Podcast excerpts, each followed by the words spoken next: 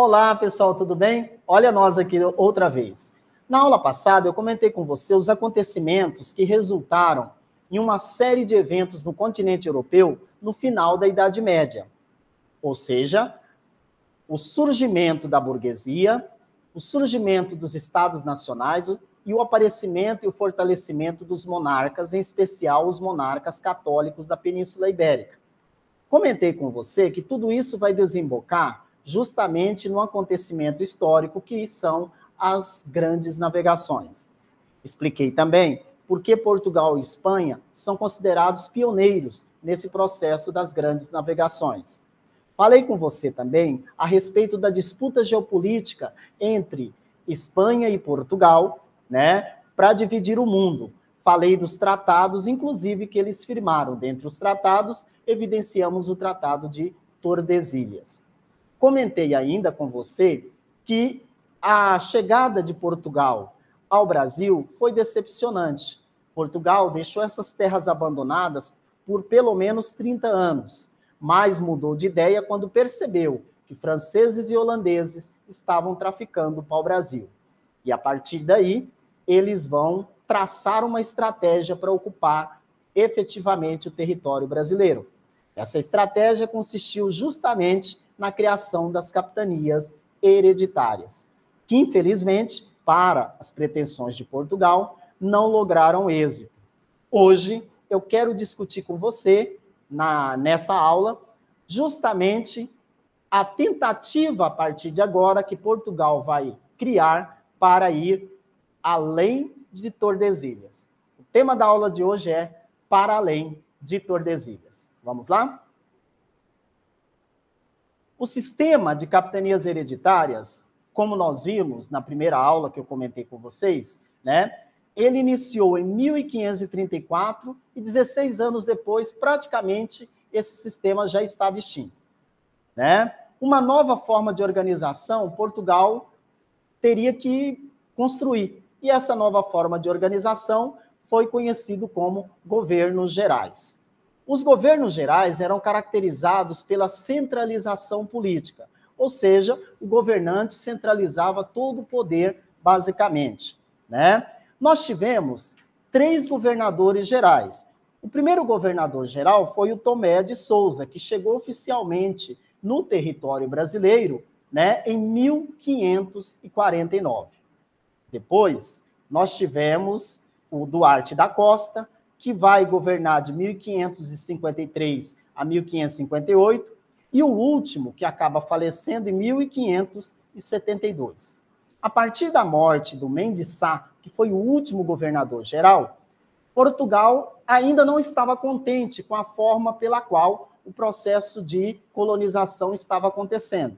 E aí, Portugal decide permanecer né, com os governos gerais, mas divide o Brasil em dois. Então, nós passamos a ter um governo geral do norte, a sede seria foi a cidade de Salvador, e, por outro lado, o governo, o governo geral né, do sul concede a cidade do Rio, concede o Rio de Janeiro. Ok? Bem, durante os séculos 16 e 17, a agroexportação de cana-de-açúcar serviu para ocupar efetivamente apenas as porções da zona da mata nordestina, em especial né, a região de produção de cana-de-açúcar. Atividade como a criação de gado solto, o extrativismo, essas atividades não contribuíam para fixar o homem definitivamente à terra. Portanto, não contribuiu para interiorizar a ocupação portuguesa. Além disso, a interiorização era muito complicada, porque havia, primeiro, havia um desconhecimento total por parte dos colonos portugueses em relação ao interior do Brasil. Além disso, havia relatos assustadores, dizendo que no interior do Brasil existiam monstros, índios ferozes, né? É... E também, é lógico, isso não deixa de ser verdade, os indígenas acabavam resistindo, pois cada vez mais né, os indígenas eram empurrados, acuados para o interior do Brasil e, logicamente, havia muita resistência dos índios em relação à ocupação portuguesa. Tá? Mas outros fatos nós podemos é, mencionar como sendo desestimulante para os colonos interiorizar no território brasileiro.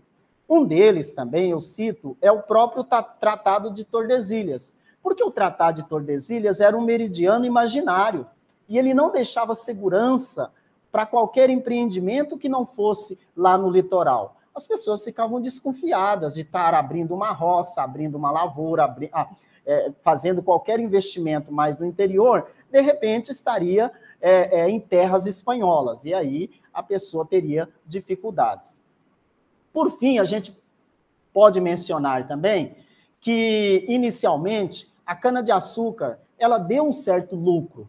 Então, se estava dando lucro no início, para que a gente vai aventurar mais para o interior, é, mais para o interior do Brasil? Não há porquê. Né?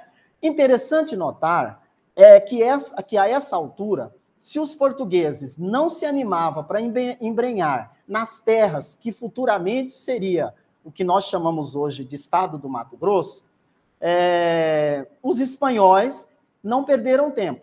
Olha que interessante. Nós temos notícia desde o, desde o ano de 1515, né, de que os espanhóis já perambularam pelas terras que futuramente seria Mato Grosso em especial as terras que hoje é, correspondem ao Pantanal de Mato Grosso e de Mato Grosso do Sul.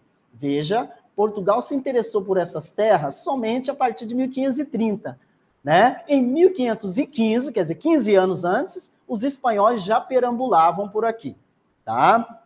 Mas é interessante a gente frisar o seguinte, é, e essa observação é importante: os espanhóis chegaram primeiro, mas eles não se fixaram nessas terras. Há muita especulação por que, que, os espanhóis chegaram primeiro e não se interessaram em ocupar essas terras. Afinal, pelo Tratado de Tordesilhas, toda essa área que hoje é o estado de Mato Grosso era território espanhol.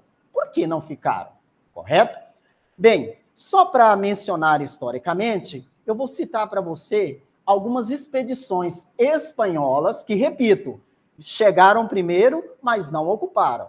Né? Algumas expedições espanholas que os historiadores elencam que aconteceram nessas regiões, em especial nas áreas que hoje correspondem ao Pantanal de Mato Grosso e Mato Grosso do Sul. A primeira expedição que a história registra aconteceu em 1515, né, liderada por Juan Dias de Solis. Né? Esse a história, o final da história desse cidadão, ela vai ser bastante trágica, porque os índios charrua na região de Paraná e Santa Catarina, onde hoje é Paraná e Santa Catarina, acabaram devorando, né, basicamente, a, a comitiva, toda a equipe, né? Sobraram alguns homens que se reorganizaram e em 1520, um outro conquistador, né, um outro aventureiro espanhol, conhecido como Aleixo Garcia, ele acaba fundando uma pequena aldeia, né, é, chamada de São Fernando. Esse cara, esse aventureiro, ele chegou a, a cruzar toda a região do Pantanal, chegando até onde hoje é o Peru. E nessa localidade, segundo os relatos, ele retornou né, com bastante prata.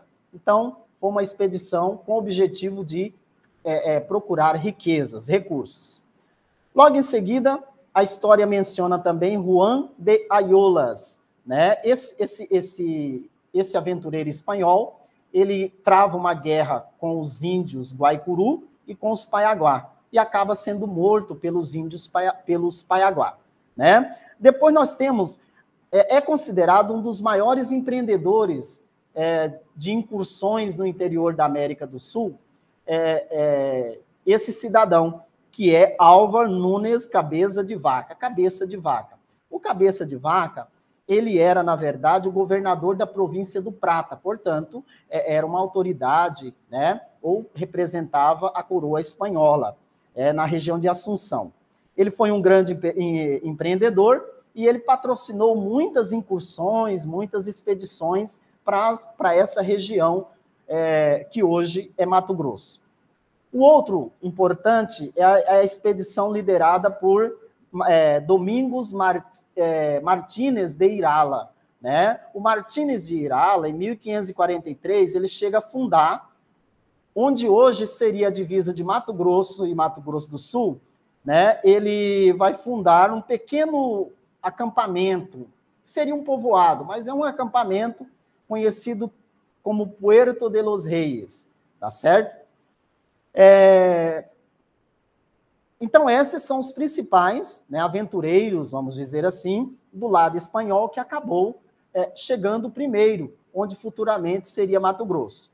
Mas eu repito, eles vieram, mas não ficaram. Então, na história de Mato Grosso, o processo de ocupação não vai ser feito pelos espanhóis, ainda que eles tivessem o direito, por causa do Tratado de Tordesilhas, a essas terras.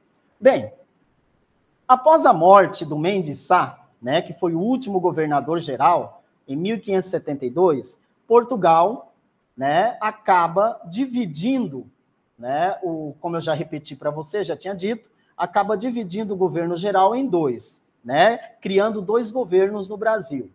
É, um governo geral, um governo no norte com sede em Salvador e um governo ao sul com sede no Rio de Janeiro.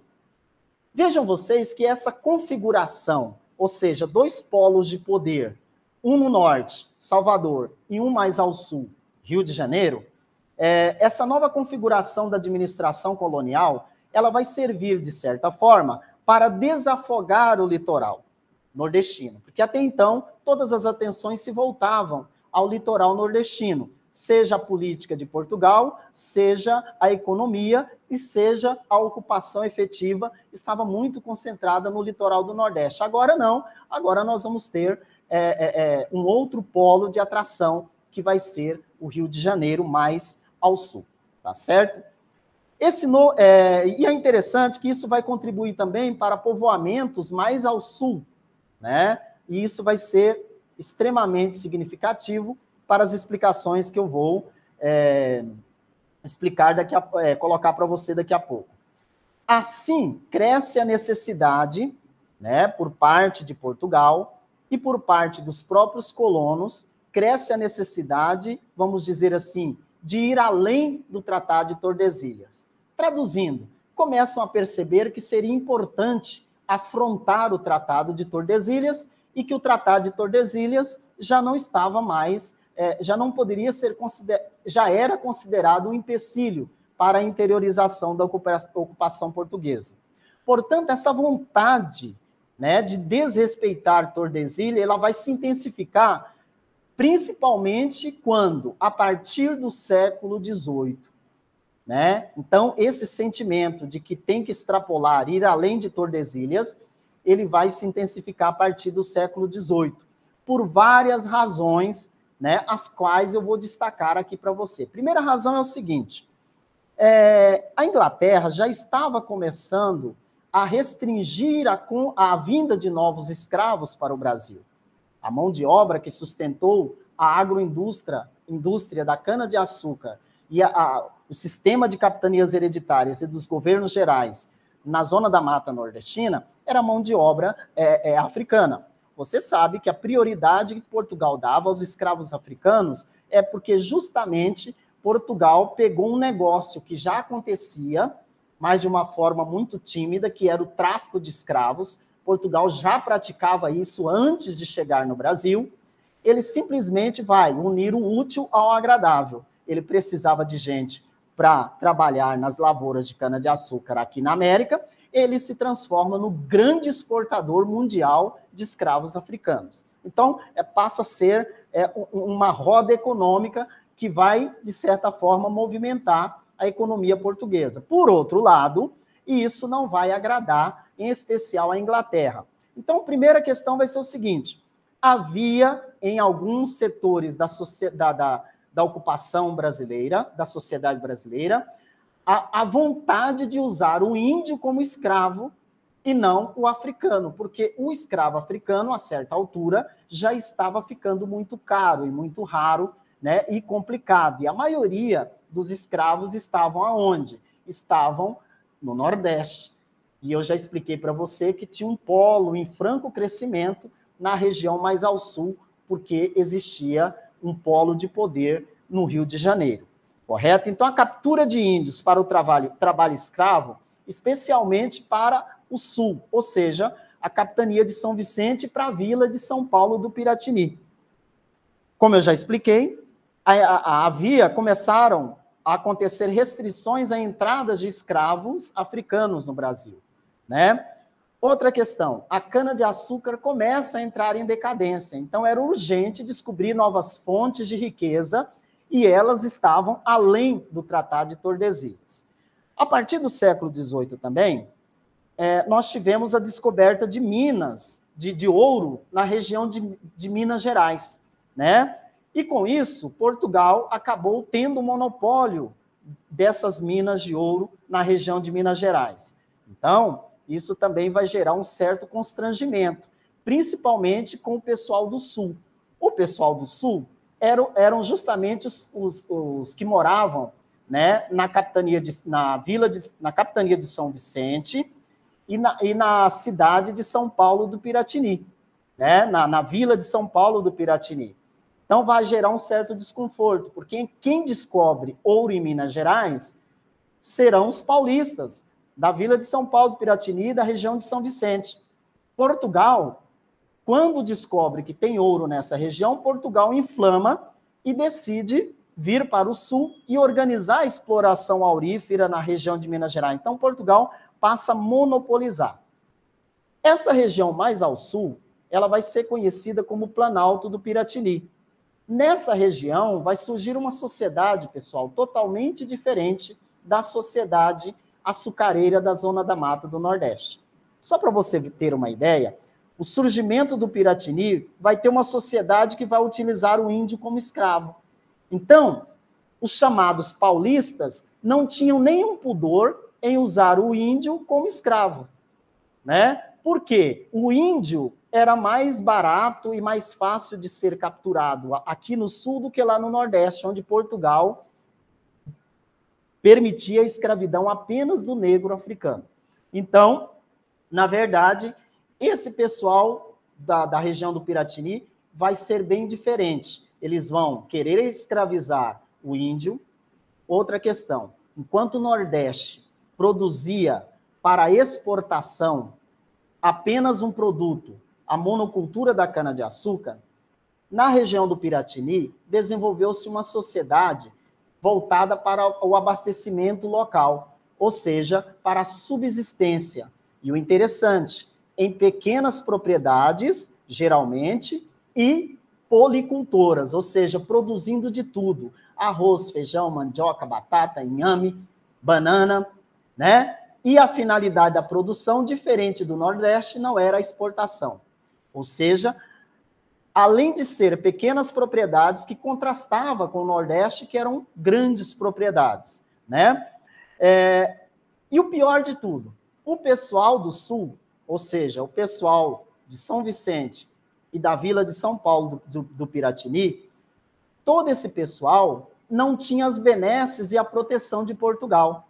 Eles eram, posso dizer até, discriminados, eram tidos como é, é, é, pessoas mal educadas, pessoas não bem vistas, né? Porque a maioria dos decretos e das determinações de Portugal, a maioria das vezes eram descumpridos nessa região mais ao sul. Então, eles não tinham as benesses que os senhores de engenho tinham em relação à coroa portuguesa lá no Nordeste.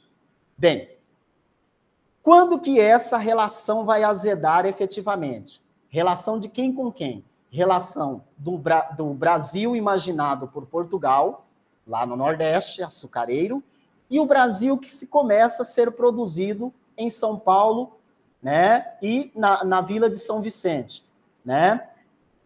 Quando que as coisas começam a azedar? Justamente quando no meio do caminho entre São Vicente né, Vila do, é, região do Piratini e o Nordeste, no meio do caminho descobre-se minas de ouro. É uma novidade, porque até agora Portugal estava interessado na agroexportação, né? Pela primeira vez descobre ouro em grande quantidade. Os paulistas, vamos assim chamar o pessoal do Piratini, ao descobrir ouro, há um fluxo migratório para a região de Minas Gerais.